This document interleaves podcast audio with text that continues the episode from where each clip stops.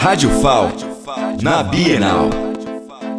Aqui direto da Bienal 2023, vou conversar um pouco com a escritora Adriana Capretti. Ela vai falar um pouco sobre a experiência dela aqui na Bienal e ela é escritora de livros infantis. Estar na Bienal é muito importante porque é uma Bienal feita pela universidade, né? Onde eu leciono, onde todo esse trabalho é desenvolvido.